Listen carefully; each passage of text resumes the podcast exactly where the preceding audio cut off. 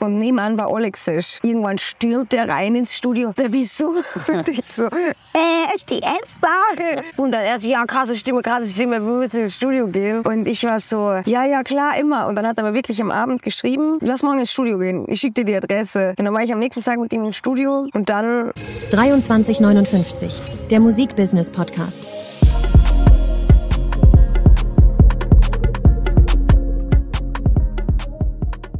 Herzlich willkommen ähm, zu einer weiteren Folge von 23.59 Uhr, der Musikbusiness Podcast. Heute mit der ganz, ganz tollen Esther Graf. Schön, Hallo. dass du da bist. Dankeschön, danke für die Einladung. Ich Ja, freue gerne, gerne. Ich freue mich sehr, dass du Teil des Podcasts bist. mich. Ja, Ähm, ich würde direkt mal einsteigen. ja, bitte. Esther, woher kommst du? Wie alt bist du? Wie lange macht, bist du schon in der Musikindustrie? Ähm, also, ich bin die Esther Graf. Ich komme aus Österreich. Ich bin 24 Jahre alt. Ähm, und ich würde sagen, ähm, ich bin seit vier, fünf Jahren in der Musikindustrie. Beziehungsweise da waren so meine ersten Schritte. Ähm, ich bringe aber erst seit so 2020 Musik raus. Habe das erste Mal so versucht, independent Mucke rauszubringen. Ähm, ja, da habe ich mir so ein bisschen vorgefühlt, wie das abläuft in der Musikindustrie. Was bedeutet das, einen Song rauszubringen? Für mich war es am Anfang wichtig, jetzt nicht direkt mit dem Major-Deal irgendwie zu gehen, weil erstens, ich hätte keinen guten Deal bekommen. Und ähm, ja, ich wusste auch ehrlich gesagt nicht wirklich, was das bedeutet, so Musikerin zu sein. Ich hatte immer Bock, das zu machen. Ich, das war immer mein großer Wunsch. Aber heute würde ich auf jeden Fall sagen, der Job sieht ganz anders aus, als ich jetzt, keine Ahnung, mit 12, 13 gedacht habe, was, was es sein könnte, Sängerin zu sein. Ähm, aber ich muss sagen, ähm, so richtig leben davon kann ich, kann ich wahrscheinlich erst so seit zwei Jahren. Ähm, ich hab- war davor schon selbstständig. Ich habe mich, das klingt immer so dumm, aber ich habe mich tatsächlich mit 17 als Model selbstständig gemacht. Okay. Ja, das ist echt ein Funfact, den nicht so ganz so viele wissen, aber ich habe halt viel Werbung gemacht, weil ich wollte halt unbedingt Musik machen. Und war so, ja, okay, wenn ich jetzt einen 40-Stunden-Job habe, dann ähm, habe ich jetzt nicht die Möglichkeit, danach so richtig gut Mucke zu machen. Und ähm, da hatte ich echt ein tolles Privileg, Zeit zu haben, Mucke zu machen, aber trotzdem irgendwie über die Runden zu kommen. Aber das Ziel war schon immer langfristig einfach von der Musik leben zu können. Und dann ähm, habe ich vor zwei Jahren äh, meinen ersten Major-Deal unterschrieben bei Sony Music. Bei RCA bin ich da. Und ähm, in der Pandemie habe ich tatsächlich angefangen, auch als Co-Writerin zu arbeiten. Ähm, und da habe ich mir so ein bisschen, so ein kleines zweites bisschen Business so aufgebaut. Genau. Und habe ähm, genau, hab dann einen Verlagsdeal auch bei BMG unterschrieben. Und genau, jetzt habe ich quasi mein erstes Album rausgebracht schon. Also ich habe zwei EPs draus gemacht, weil ich mich natürlich getraut habe, ein Album zu machen. Aber jetzt bin ich hier in Kroatien und habe meine ersten Sessions für mein erstes Album. Perfekt, das ist sehr schön. Jetzt hast du fast schon alles perfekt zusammengefasst. nee, aber vielleicht nochmal chronologisch anzugehen. War das schon immer dein Traum, Ja, Künstlerin zu werden? Also du wusstest mit 13 Jahren oder mit 12, wann wusstest du, okay, ich will Künstlerin werden? eigentlich schon immer. Also ich bin auch in einer sehr musikalischen Familie so aufgewachsen, deswegen hatte ich echt das Glück, voll früh so zu so meine Vision und so meine Leidenschaft zu finden, weil das haben ja auch voll viele nicht. Wenn du voll lang nicht damit in Berührung kommst, dann weißt du es ja nicht. Ähm, aber ich bin, in einer, ich bin in einer sehr christlichen Familie groß geworden und das ist ja bekanntlich Musik auch ein großes Thema. Ähm, und meine Mama, die macht so äh, die hat Kindermusicals früher geschrieben und so Hörbücher. Und dann bin ich quasi, es klingt ja so dumm, aber so Dorfbühne mäßig, aber schon ein bisschen auf der Bühne auch aufgewachsen. Bei mir war es jetzt nicht so, dass ich da jetzt die war, die mit 13 nicht rausgegangen ist, sondern zu Hause die Songs geschrieben hat. Ich wollte halt immer Musikerin werden, weil ich Bock hatte, auf der Bühne zu stehen, weil mir das einfach übel Spaß gemacht hat. Und meine Mama hat das auch eigentlich voll früh schon gecheckt. Okay, der macht das richtig Spaß. So, das schlägt so ein Entertainerherz. Und dann war ich halt nicht so gut in der Schule und war so, ja, okay, das ist eigentlich schon das, was ich am allermeisten machen will und auch ehrlich gesagt am besten kann. Und je mehr ich mich dann irgendwie langfristig nach der Schule auch, also ich habe mein Abi gemacht, aber ich war so, okay, ich möchte dann eigentlich schon den Fokus auf die Musik legen und ich gebe mir jetzt ein paar Jahre und wenn es in irgendeiner Form fruchtet, dann ist es das. Aber ich habe echt gemerkt, dass das auch für meine Psyche und mein, für mein Selbstbewusstsein voll gut war, wirklich mich auf das zu konzentrieren, was ich gut kann. So und ähm, Aber hast du dann zuerst, hast du direkt Gesangsunterricht gehabt oder hast du dann erstmal noch ein Instrument irgendwie gelernt oder wie war das dann? ja, ich hatte ähm, Klavierunterricht, als ich klein war. Das hat mir tatsächlich gar keinen Spaß gemacht. Das so nach Noten Ja, same. Ding. Das war echt. Hatte ich auch. Hat- Hattest du auch? Ja, ich auch. Ja, Aber klassisch. Das wissen ja die Leute ja da draußen nicht, aber ich werde das jetzt einfach mal leaken. Der Moritz ist ein sehr guter Sänger auch. Gott, ach Gott, jetzt geht's. Er ist zwar ein großes Tier im Business, aber bei der äh, Good Kid Weihnachtsfeier habe ich dich das erste Mal auch auf der Bühne gesehen. Und da ist auch ein, ach, da ist ein Performer verloren gegangen, Ja, ja, muss ich ja, sagen. Dass Irgendwann wir das nicht Preis geben. Es sollte eigentlich nur, es passiert einmal im Jahr und das ist auf der Weihnachtsfeier und das, äh, Ja, aber du hast dich, du hast dich da. In, Ich hab mich wohl gefühlt. Das War- fühlst du wohl gefühlt, das, dass du es nicht beruflich machst. ja, ja, Ähm, weiß ich jetzt nicht. Nee, und dann war ich, ähm, ich habe, ich, wusste schon eigentlich, dass ich das irgendwie machen will und habe so jede einfach musikalische Möglichkeit, die es so gab. Also ich komme ja auch voll vom Dorf, da gibt's ja jetzt nicht so viel. Alles, was irgendwie ging. Und dann war ich ähm, im Oberstufengymnasium, bin ich dann auf einem Musikinternat. Äh, bei weitem, wie alt ist man da, 13, 14, sowas. Und ähm, da hatte ich dann das erste Mal auch so Gesangsunterricht. Das war aber ganz cool, weil es schon auf Popmusik aufgebaut war. Aber deutschsprachig dann oder war es englischsprachig? Also hast du immer deutschsprachige Musik gemacht oder Äh, nein, nein, ich glaube, jeder fängt mit Englisch an. Ja, genau. Und du, du singst halt Zeug, wo du nicht mal weißt, was das eigentlich bedeutet. so. Und irgendwie, ich weiß nicht, es war, mir kommt vor, aber auch dann noch so eine Zeit, wo das irgendwie nicht cool war, deutsche Musik zu machen, voll lang. Und dann kam auf einmal Crows um die Ecke und dann war ich auch so, Ja. ja, das, irgendwie ist das doch cool. Irgendwie, da, da würde ich mich auch sehen. Aber ich habe zu der Zeit eigentlich so Auf welchem Musikinternat warst du? Hm? Auf welchem Musikinternat? Ähm, Borg Bad Hofgastein hieß das, das ist in Salzburg. Und ähm, ja, also kann ich wirklich auch nur jedem empfehlen, der irgendwie, aus, also ich meine, war nicht nur Österreich, es sind schon voll viele, die irgendwie Bock hatten auf Musik. Es war vielleicht jetzt nicht so ultra professionell, aber mir hat das voll geholfen, ein musikalisches Umfeld zu haben wo, wo das Musikmachen ernst genommen wird. Also wir hatten auch wirklich, also meine Musiklehrerin, die, die war ein richtiger Part, so ein, ein wichtiger Part so in meinem Leben. Die hat mich voll begleitet und war immer so, ey, du musst das wirklich weitermachen. Du findest irgendeinen Weg, das professioneller zu machen. Ähm, und dann weiß ich noch, wir waren mit der Schule dann das erste Mal in so einer TV-Sendung, weil wir dann bis zu einem Wettbewerb mitgemacht haben. Und dann war ich irgendwie so, okay, das waren die ersten, wie soll ich sagen, ein bisschen professionelleren Schritte. Da hat man dann auch mal ein Songwriting-Camp gehabt, wo dann irgendwie so Songwriter zu uns in die Schule gekommen sind. Also es war schon jetzt nicht wie hier, natürlich weit weg, aber so man konnte so ein bisschen reinschnuppern.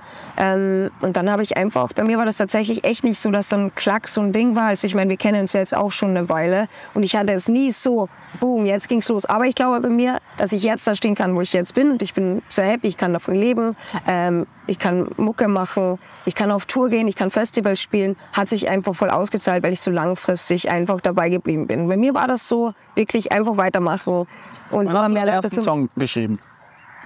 Boah, das ist eine gute Für dich Frage. selbst. So auf Ernst, keine Ahnung, wahrscheinlich schon irgendwie mit zehn, Wirklich? aber halt irgendein Scheißkack. Also, also irgendwas, was gar keinen Sinn ergibt. Ähm, Aber wo, wo hast du gemerkt, okay, ey, das könnte jetzt wirklich was werden mit Musik? Also es ist wirklich so, so ein Gefühl gehabt, hat, ey, das ist ein Song.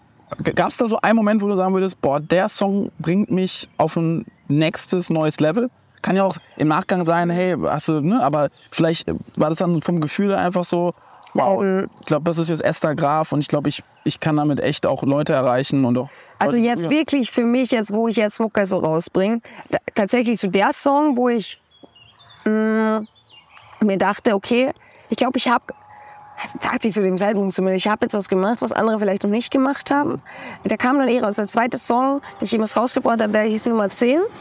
Und da war ich so, der hat Attitude, der hat ein bisschen Rock, das ist irgendwie, da, da fühle ich mich irgendwie wohl. Ähm, wann habe ich den geschrieben? 2018. Aber für mich war auch so das erste Mal, als ich so professionellere Sessions hatte. Also wirklich mal mit einem Producer. Und für mich war das so beeindruckend, Leute zu sehen, die davon leben, die das so ernst nehmen und halt so einen Fokus haben. Ähm, und so diese ganze, das war in Berlin und das war so diese ganze es war voll spannend für mich zu sehen, diese Musikindustrie da mal so reinzuschnuppern, zu sehen, hey, das sind solche Hustler und das ist auch voll viel Arbeit da dahinter steckt. Und jetzt nicht einfach nur so, ja, Sonne und Mond und Sterne müssen so stehen, damit ich den richtigen Song schreiben kann. Also alle Leute, die auch hier sind, ich meine, die schreiben durchgehend Musik, die sind wirklich dahinter und auch zu lernen, dass Songwriting auch ein Handwerk ist, dass man zu einem gewissen Grad auch lernen kann und wo Übung und Arbeit dazu gehört, finde ich, war für mich voll die wichtige Erkenntnis. Weil ein guter Song kann sein, aber glaube ich nicht, dass er einfach vom Himmel fällt. Aber ich meine, da kann man jetzt so tief, ich weiß nicht, wie, wie, was denkst du? Ist das immer so, bist du da, ich will sagen, nicht sagen esoterisch, aber bist du so ein spiritueller Mensch, dass du denkst, okay, hey, die richtigen Songs sind dann entstanden, wo man es nicht dachte? Oder denkst, okay, da hat man schon gedacht, okay, das ist eine gute Kombi an Leuten. Ähm, es war die richtige Idee da, es war der richtige Vibe. Weil ich finde, also zum Beispiel, ich bin ja ein riesen Tom Hengelbrook-Fan, der ja auch bei euch äh, im Verlag ist. Das ist so mein absoluter Lieblingswriter und von dem habe ich auch voll gelernt.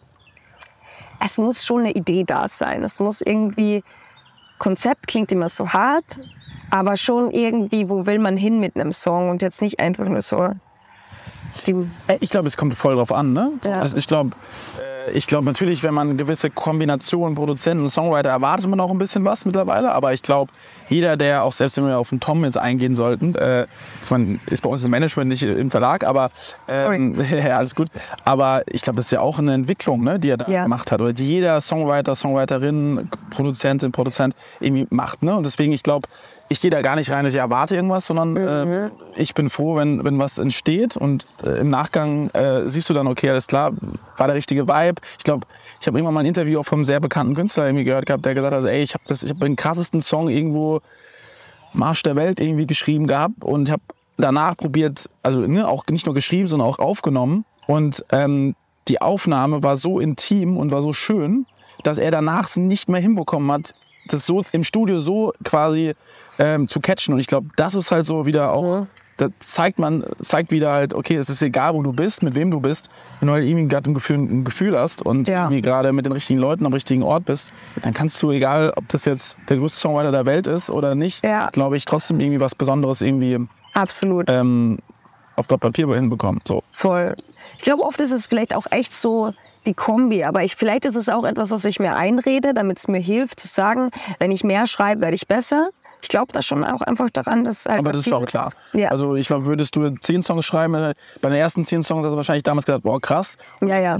quasi ne, so im Nachgang würdest du sagen, okay, hm, die waren okay, die sind Ja, ja. jetzt sind die vielleicht besser, weil du halt einfach mehr Erfahrung hast, ne? Ja, ja. Das war aber, glaube ich, auch immer so mein Ansporn. Ganz ehrlich, ich dachte zu jeder Zeit, was ich gerade mache, ist krass. Und dann immer so zwei Monate später dann wieder ankert, war übel Müll. Aber das ist auch halt irgendwie so dieser Spark, weißt du, weil du dann denkst, okay, du bringst gerade was in die Welt, was halt davor noch nicht gab, was in deinem Kopf entsteht. Das finde ich halt immer noch, obwohl ich jetzt echt schon zwei Jahre mit meinem, mit meinem Label arbeite, immer noch so krass, dass da so erwachsene Menschen sitzen, die jetzt mit mir, für mich, für das Ding arbeiten, was in meinem Kopf angefangen hat. Das ist halt echt verrückt. Ich, ich muss auch ehrlich sagen, ich finde das fast mit das Schönste, weil du irgendwas erschaffst, was irgendwann mal 10.000 oder selbst wenn das nur fünf Leute hören und Ja. irgendwie sagen, okay, krass, ey, mich berührt der Song, mich berührt die Story und ich finde es halt voll schön, wenn du halt irgendwie zusammen im Studio bist und irgendwie einen Song schreibst und denkst dann, okay, ne, in ein Jahr später spielst du im Festival und spielst den Song, auf einmal hören dir 10.000 Menschen zu oder 5.000 oder 1.000 Leute und ich glaube, das ist halt irgendwie schon eigentlich mit, mit, mit das Schönste. Ich würde aber gerne noch mal ganz kurz ähm, darauf zurückkommen, Musikinternat. Ich glaube, super, super interessant, auch die Leute da draußen ist auch so, okay, wie kommt man in diese Musikindustrie? Ne? So, du warst in Salzburg, was jetzt, äh, Salzburg ist, glaube ich, eine Musikstadt, wenn man so die Historie sieht. Ja, aber, eine, Kulturstadt genau, auch, ja. Kulturstadt, ne? aber jetzt nicht für den deutschen oder deutsch-österreichischen Markt da, wo man, Relevant. ja, so super relevant. Ja. So, Das heißt, du warst auf dem Musikinternat. Was ist dann, was ist dann passiert? Wie bist du nach Berlin gekommen? Gab's, Mhm. Haben die Leute dich angeschrieben gehabt? Über welchen, zum Beispiel deine ersten Songs hast du gesagt, hast du Independent veröffentlicht. Über welchen Ja. Musikvertrieb? Über Belief? Belief? Genau. Das war, und welchen war dann? Äh, 2019, 2020. 2019, 2020. Ja. Okay, aber das heißt, du bist schon früher quasi in die Musikindustrie reingerutscht. Genau, ich habe davor natürlich schon echt einige Songs geschrieben und ging tatsächlich bei mir übel früh dann los, dass ich so, so meine ersten Gespräche hatte mit Labels, die, was mich aber übel überfordert hat, weil ich Aber so mein, wie ist das gekommen? Genau, also es war so, ich hatte tatsächlich nach der Schule so, schon so, ich habe mich versucht, parallel zur Schule schon voll mit Leuten zu connecten. Irgendwie, okay, du auch, wer ne? sind die? Ja, ich liebe ja Quatschen. Also ich war ja die, die Erste, die gesagt hat, ja, ja, ich quatsche mit dir, weil ich einfach liebe reden. Das ist irgendwie auch mein Ding. Ähm, Nee, und dann hat man so die ersten Leute so kennengelernt, die vielleicht, ja, da hat irgendjemand erzählt, ja, der hat jetzt dann bei dem Song schon mitgeschrieben. Da hatte ich so meine ersten, so eine erste Session in Wien mal. Und die haben mir über einen anderen, Weißt du das ungefähr noch? Also direkt nach dem... 2017, Ah, okay, klar, mhm. so, ähm, Und dann weiß ich, ich weiß nicht, ob ich den Namen droppen kann, aber hat mir die Person von, ich, also ich kann ja sagen, ich, ich, ich ja. feiere diesen Menschen so sehr dafür, dass er mir wirklich einiges ermöglicht hat. Ähm, Julia Weiss. Ja, klar. Ähm, genau, der hatte da irgendwie auch mit einigen Wienern zu tun. Und dann habe ich dem damals eine Facebook-Anfrage geschickt. Und dann hat er die angenommen und dann war ich so, weißt du was, scheiß drauf. Ich schicke ihm jetzt was. Ähm, aber ich, was ich glaube ich in dem Moment richtig gemacht habe, was ich auch allen Leuten ans Herz legen kann, ähm, die irgendwie Musik machen wollen, nicht zu viel wollen von einem Menschen, den man zum ersten Mal anschreibt. Ich habe dem jetzt nicht geschrieben, schau, hör dir das an, ich will jetzt einen Deal oder ich will sonst irgendwas, sondern ich war so, hey, ähm, hast du vielleicht mal Zeit? Dir das anzuhören und mir einfach Feedback zu geben. Und der, glaube ich, fand das dann zu dem Zeitpunkt richtig sympathisch, dass ich jetzt auch einfach nicht mehr wollte. Und der hat sich das angehört und es war, äh, es war so Demos, die ich mit meinem Bruder gemacht habe. Und dann meinte er so, ey, er findet die Stimme voll cool. Da ist natürlich voll viel Luft nach oben, wo man musikalisch hin kann. Ähm, und dann war der einfach so korrekt und meinte, weißt du was, komm doch mal nach Berlin für Sessions. Und ich so, was sind Sessions? Mhm. Ich wusste gar nicht, wie das abläuft. Ähm, und dann hatte ich so ein bisschen Kontakt mit ihm und dann ähm, bin ich nach Berlin gekommen und dann war ich tatsächlich äh, im Haus 2000. Äh, das war damals halt einfach so ein Songwriting-Komplex, wo voll viel äh, andere Leute auch da waren, wo ich auch, da hatte ich dann quasi meine erste Songwriting-Woche mhm. und ich fand es so geil. Und es hat auch, also das Ding ist, ich bin super dankbar, dass mir dieser Mensch diese Tür geöffnet hat. Aber ich wusste auch, wenn ich jetzt nicht liefere oder die das alle wack finden mit mir, dann bin ich auch so schnell wieder weg. Also das war für mich schon so ein Moment, wo ich wusste, okay, Esther, jetzt musst du performen. So vielleicht habe ich mir auch einen größeren Druck Wie alt warst du da? 18, 17? Sowas. Ja, auch schon sehr jung. Ja. Um direkt sich Druck zu machen, oder? Ja, aber ich war halt so, das ist mein Moment to shine. Und ich war, muss auch sagen, ich war zu dem Zeitpunkt, glaube ich, auch echt nicht so ultra happy, weil vieles so in meinem Umfeld dann schon so angefangen haben, auch wenn es nicht Mucke war, aber schon so ihr Ding gefunden haben. Und ich war so, ich wusste gar nicht, was ich machen will. Und eigentlich will ich Musik machen, aber auch irgendwie utopisch weit davon entfernt. Und dann, ähm, ja, hatte ich da die erste Woche und das hat echt ganz gut geklappt. Und dann bin ich regelmäßig nach Berlin gekommen. Ähm, und wie das dann irgendwie dann doch manchmal so ist, was, was natürlich voll gut ist, aber es hat auch seine Schattenseiten, ist dann direkt irgendein Song bei irgendeinem Label gelandet. Ich war so junge, ich weiß nicht mehr, wer ich bin. So, man fühlt sich dann schon voll geehrt und du denkst im ersten Moment, okay, ich bin morgen ein Superstar und du bist, bist im Kopf schon ganz woanders. Ähm, aber da bin ich froh, dass ich da ein Umfeld hatte, die gesagt haben, okay, wir müssen Gang runterfahren und erstmal schauen, wo es hingehen soll. Mhm. Und äh, die Zeit habe ich mir dann auch genommen. Ähm, und das kann ich auch echt nur jedem ans Herz legen, was so wichtig ist, sich auch mit der Business-Seite ein bisschen zu beschäftigen. Weil ich kenne, also fast jeden, mit dem ich spreche, ist mal auf die Fresse gefallen. Das ist auch absolut okay.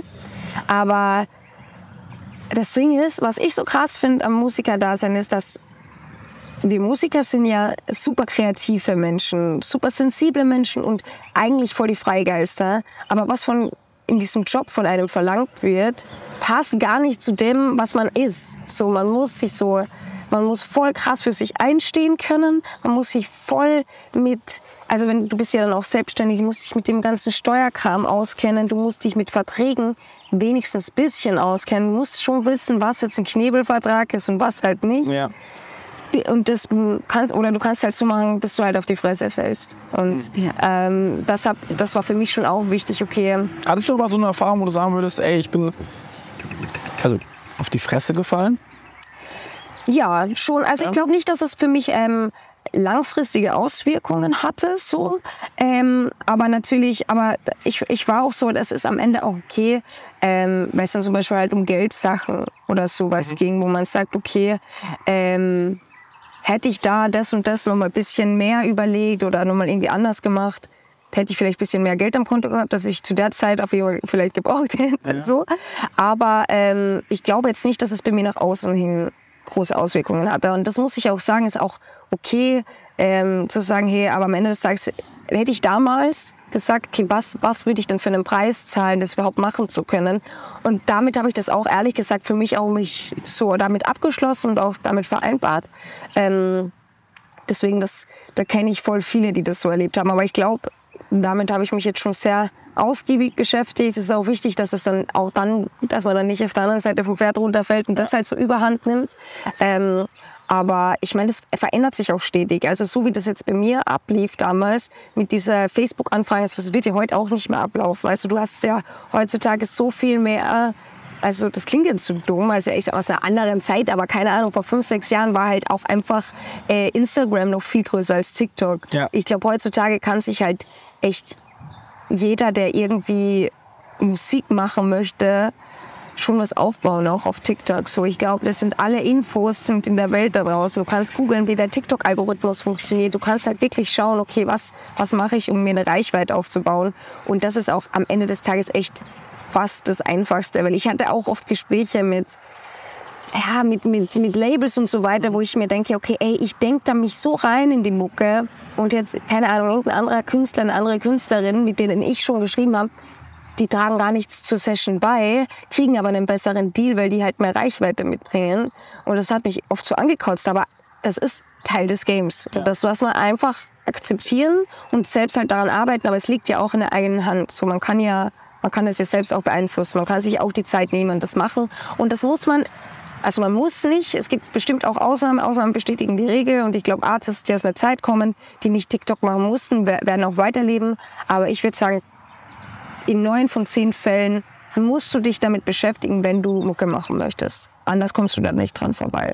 Also würdest du schon sagen, wenn du, wenn du einen Tipp den jungen Künstlerinnen und Künstlern draußen geben könntest, was, was wäre dieser Tipp? Weil im Endeffekt ist es ja schon, du sagst eigentlich gerade, ey, ich höre so ein bisschen raus, eigentlich macht dieses Social Media dir nicht so richtig viel Spaß, aber es ist halt Teil des Businesses, ne? Mhm. Teil des Games. Also mittlerweile muss ich echt sagen, schon einfach, weil ich auch mit den Leuten kommuniziere und man vergisst es oft, dass dann, weil ich halt ja auch gerade auf Tour war, dass hinter Zahlen ja auch dann wirklich Menschen stecken. Deswegen finde ich es immer hart zu sagen, mir macht das keinen Bock, mit denen zu reden, weil das ist ja auch irgendwie unfair. Ich meine, die die kommen, die hören sich deine Mucke an, die kaufen sich ein Ticket.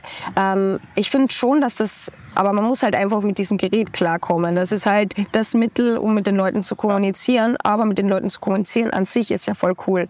Aber ich würde sagen, was ein Tipp ist, weil ich kriege ganz oft irgendwie Demos oder Songs oder so zugeschickt und ich bin immer so, ja, ich weiß jetzt nicht, was ich machen soll. Ich glaube nicht, dass ich unendlich viel bewegen kann.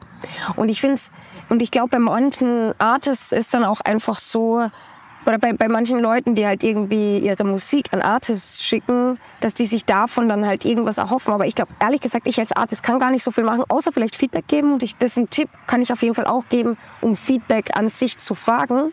Aber ich glaube, wo man ehrlich gesagt fast besser dran ist, ist zu wissen, wo will ich vielleicht circa hin. Und ob auf Spotify oder Tidal, überall kann man in den Credits nachschauen, wer ist denn der Produzent.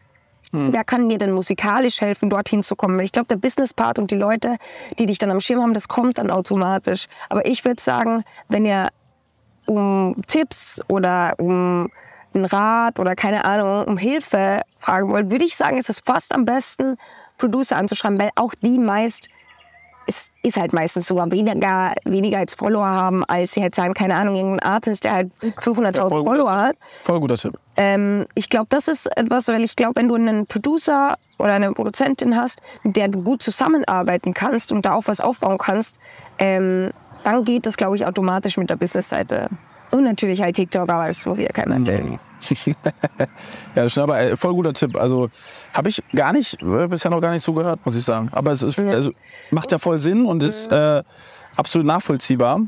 Und ähm, mega. Und das heißt, also nochmal vielleicht chronologisch runterzugehen, ne? Berlin, so, dann auch nach Berlin gezogen, ne? Genau, kleiner. Vor, vor, drei Jahren bin ich dann fest nach Berlin gezogen. Ich war ja dann immer zwischen Berlin und Österreich.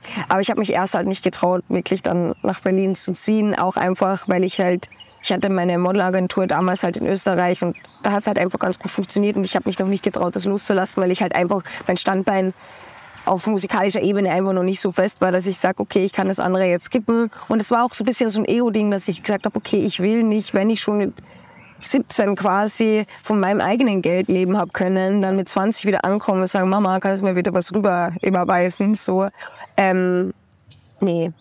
Deswegen ähm, war ich dann so, ich habe mir auf jeden Fall Zeit gelassen muss ich auch sagen, war, ist auch ehrlich gesagt auch ein guter Tipp, wenn man irgendwie nach Berlin ziehen will, äh, mal ein paar Mal davor da sein und wirklich sich vielleicht auch einen Freundeskreis aufzubauen, wo man sagt, okay, Meine Stadt ist es ja nicht. Also ich bin kein großer Berlin-Fan. Ich bin sehr gerne als Gast dort, aber äh, so richtig Berlin-Fan bin ich nicht. Aber Ja, fühle ich auch. Also ich bin jetzt auch von einem sehr lauten Bezirk in einen ruhigeren gezogen, weil ich auch einfach, also ich bin ja ein Dorfkind und das war mir auch ein bisschen zu heavy und das ist, bin auch einfach nicht ich. Deswegen ich, äh, ich habe es gern ein bisschen ruhiger, weil mein Alltag ist eh so laut und chaotisch. Deswegen zu Hause kann es mal entspannter sein.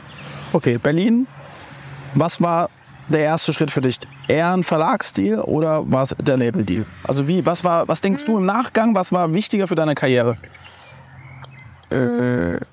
Würdest, würde, könntest du das ungefähr definieren oder ist das so? Je nachdem, ich finde es immer interessant, weil ich glaube, Mhm. jeder Künstler ähm, oder Künstlerin würde das anders beantworten. Ne? Ja, je nachdem, welche Philosophie man halt irgendwie fährt.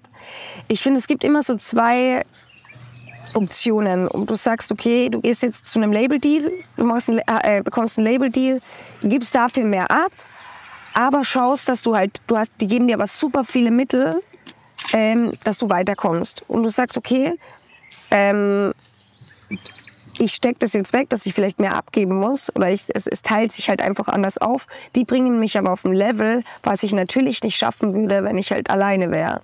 Denke ich zumindest.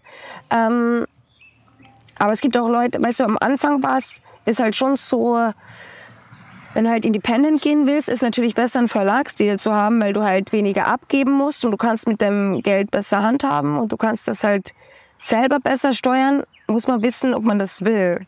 Also ich muss sagen, ich bin sehr happy, eine Struktur zu haben, weil als ähm, Musikerin hast du sowieso ein sehr unstrukturiertes Leben an sich. Es ist so viel unterschiedlich und irgendwie dieses Gefühl, ein bisschen von Sicherheit zu haben. ähm, Es fühlt sich alles offizieller und professioneller an, wenn du mit einem Team arbeitest. Du hast auch nicht das Gefühl, okay, du musst gefühlt mit jedem Song die Weltherrschaft übernehmen oder du musst halt irgendwas Weltbewegendes jetzt alleine machen. Ähm, deswegen finde ich es ganz cool, irgendwie gemeinsam eine Philosophie zu fahren und dann nach einem Plan mäßig zu arbeiten, dass sich auch mehrere Leute tatsächlich verantwortlich fühlen für die nächsten Schritte und für den Erfolg. Weil man ist eh selbst sein größter Kritiker, deswegen finde ich es oft ganz, ganz schwer, dann halt zu sagen, ja, okay, wäre ich jetzt nur bei mir allein, Alter, ich glaube, ich würde im Ha- Selbsthass tatsächlich versinken, wenn ich sage, das funktioniert jetzt nicht so, wie ich es mir vorgestellt habe. Also äh, kann ich raushören, du bist pro Label-Deal. Also Ich bin auf jeden Fall für Newcomer, Ja. bin ich pro Label-Deal. So, ich finde es halt aber auch toll, mit Leuten zusammenarbeiten. Ich bin ein Teamworker. Ähm, ich teile gerne, also ich tue ich ja gerne, obwohl ich jetzt Songwriterin bin, ich arbeite trotzdem gerne mit anderen Songwritern zusammen. Ich denke einfach, zwei funktionierende Gehirne sind besser als eins. Deswegen Aber ist ja dasselbe auf Business-Seite. Was ja auch voll selten ist, ist, dass du, du schreibst ja auch für andere Leute Ja, Songs. Ne? Das kam dann einfach im Zuge dessen, dass du mehr Erfahrung im Songwriting bekommen hast. voll. Und dann gesagt hast, okay, ich werde auch Lust mit anderen. Du hast ja auch extreme krasse Credits eigentlich, auch mit wem du auch schon im Studio warst für andere, für Mhm. andere Künstler, Künstlerinnen. Ähm, Also es kam tatsächlich gar nicht, dass ich mir dachte, ich habe da jetzt Interesse oder ich sehe das in mir, weil ich glaube, ähm, Songwriting hat auch ganz viel so mit Confidence zu tun und irgendwie, ja, ich weiß nicht, du musst da schon krass hinter einer Idee. Ich glaube, jeder Song kann geil werden, wenn du da richtig krass dahinter stehst und wenn du das so bis zu Ende denkst.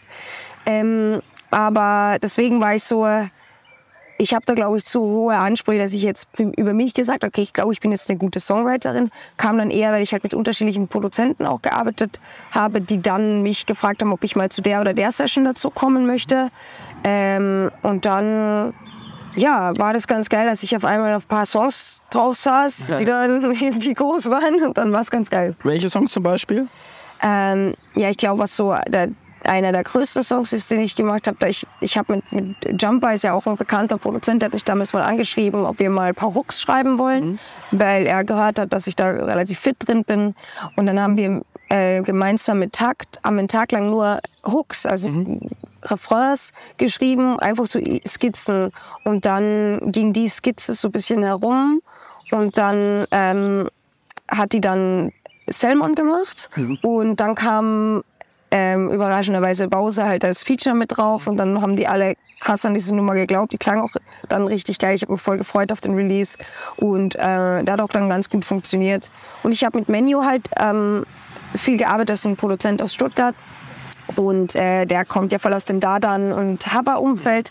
Und ähm, der hat mich gefragt, ob ich dann mal zu, zu Haber eine Session dazu kommen möchte, weil ähm, die meint, er meinte, dass er denkt, ihr könnt es ganz gut tun, mal mit einer Frau zu schreiben. Weil das ist auch etwas, was ich mir ganz oft denke, wenn ich so Heartbreak-Songs höre, ich so, Digga, das hätte ich, so denke ich nicht, wenn ich einen Heartbreak habe. So, das denken Männer, was Frauen denken. Mhm. Und ich glaube, dass das, vielleicht bin ich da jetzt nicht die krasseste Songwriterin, aber ich glaube, es ist so, klingt jetzt so mal so diese Female Energy ja, und diese Gedankengänge, die dazu dazu kommen. Und dann habe ich das äh, bei ihrem Album, wir haben, also ich würde sagen, zwei Drittel davon dann gemeinsam gemacht, weil es halt voll geklickt hat.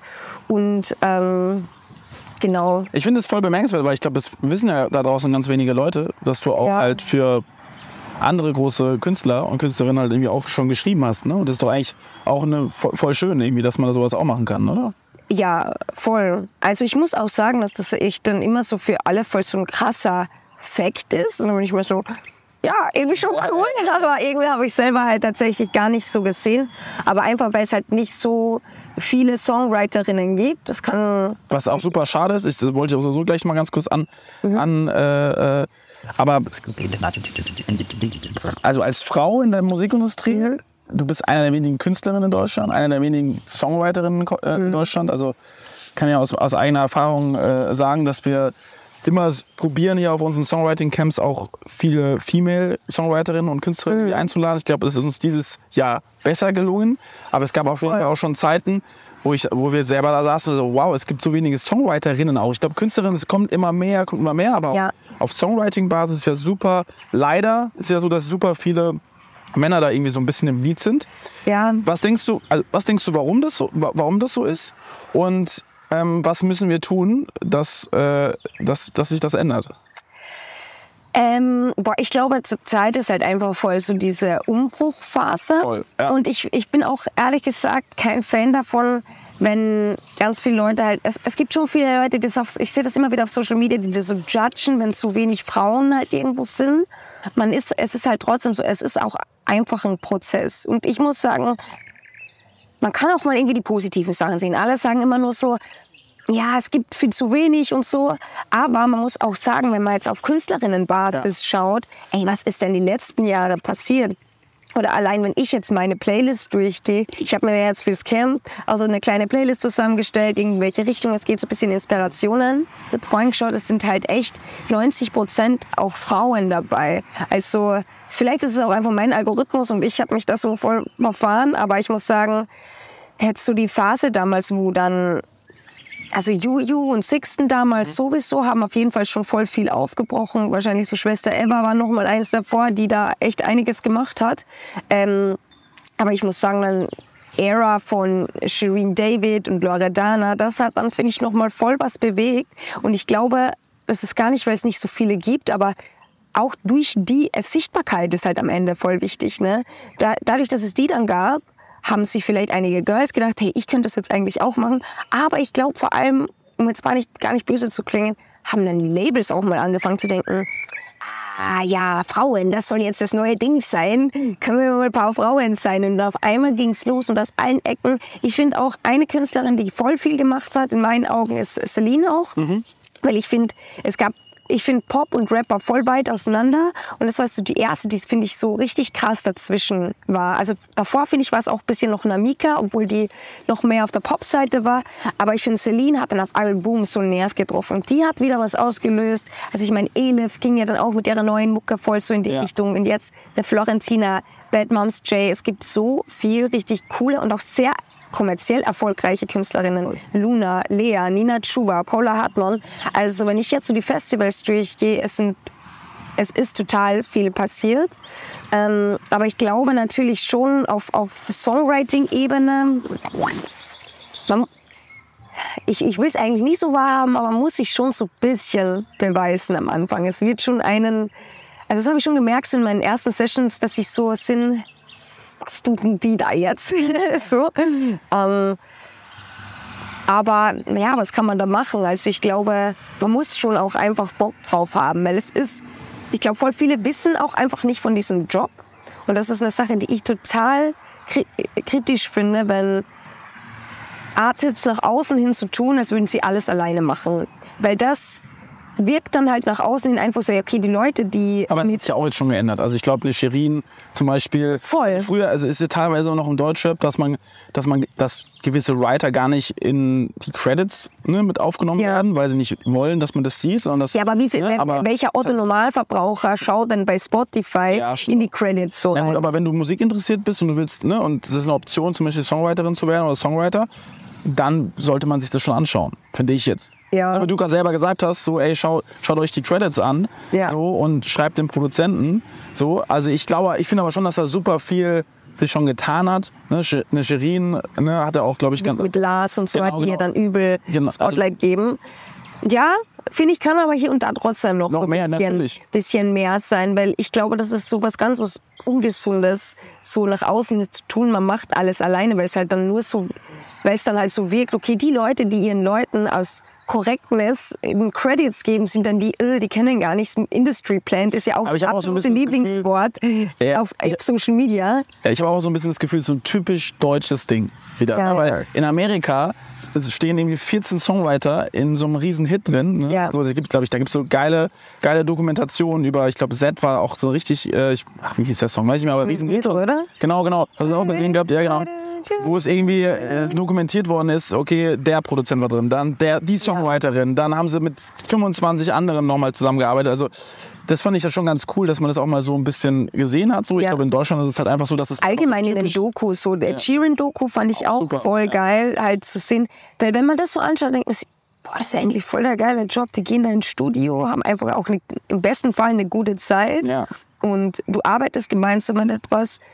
Ist übercool. Also ich, ich hoffe, dass da immer mehr Leute so aufmerksam werden. Mein Verlag hat mich tatsächlich vor zwei Wochen, war leider nicht da, aber gefragt, die wollten so einen Girls Day machen. Wie früher halt bei Tag der offenen Tür ähm, auch mal irgendwie den Leuten mitzuteilen. Weil ich glaube trotzdem, dass ganz viele nicht wissen, dass dieser Job in der Form existiert, dass man auch echt davon leben kann. Weil ich glaube am Ende, klar, man kann sich die Credits anschauen, aber ich glaube, dass ganz viele nicht denken, dass Sessions so, ich glaube, also auch wie es bei mir war, ich war immer Musik interessiert, dennoch wusste ich nicht, wie es abläuft bis zu dem Tag hin, als ich das erste Mal im Studio war und gecheckt habe, okay, wie wie existiert, also es ist ja nicht immer gleich, aber ganz oft ein Song.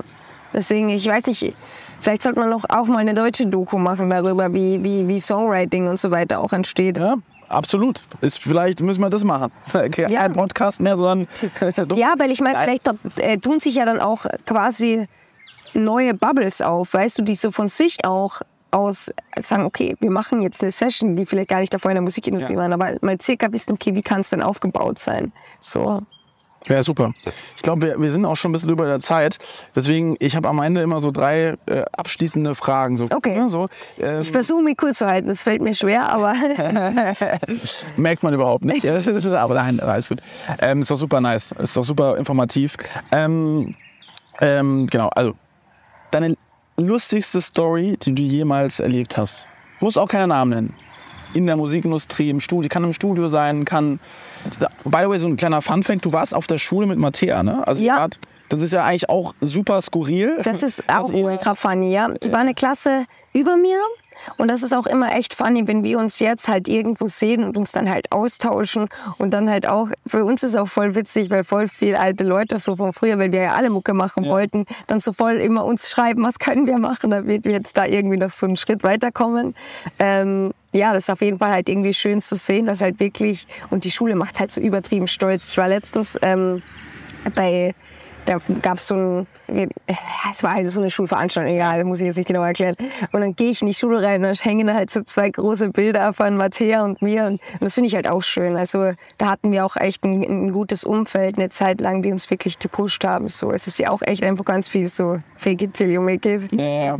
Wie gesagt, zu jeder Zeit gedacht, wir sind die krassesten. Das hat geholfen. Aber ich überlege gerade eine, eine, eine verrückte, eine lustige Story, sagst du. ja. Gibt.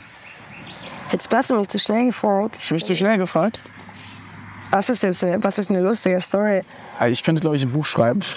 Ich könnte wirklich ein Buch schreiben von lustigen Story. Aber ohne Namen halt, ne? So, aber ähm, äh, schon ein bisschen was. Aber ich dachte, vielleicht gibt es irgendwie eine Anekdote, die besonders.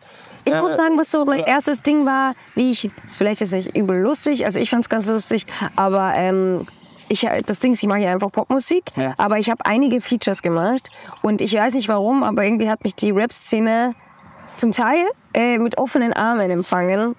Und ich weiß, ich hatte ähm, das erste Mal Sessions, äh, eine Session mit den Jugglers und da waren wir im Red Bull Studio und nebenan war Olexisch. Irgendwann stürmt er rein ins Studio. Wer bist du? Und ich so, äh, die Esther. Und dann er so, ja, krasse Stimme, krasse Stimme, wir müssen ins Studio gehen. Und ich war so, ja, ja, klar, immer. Und dann hat er mir wirklich am Abend geschrieben, lass morgen ins Studio gehen, ich schicke dir die Adresse. Und dann war ich am nächsten Tag mit ihm im Studio und dann hatte ich mein erstes Rap-Feature. Ja, ist doch geil. Und dann, Voll eine geile Geschichte. und dann bin ich quasi damit so Step by Step so in die Musikindustrie reingehopst. Ja, mega. Super. Gut, noch zwei weitere Fragen. Auf welchen Song bist du besonders stolz? Kann sowohl eigener Song sein, aber oder auch mitgeschrieben. Gibt es da einen, wo du sagen würdest, boah, der, der erfüllt mich voll? Mein absoluter eigener Lieblingssong ist Würde es auch tun, den ich mit Tom und Alex geschrieben habe.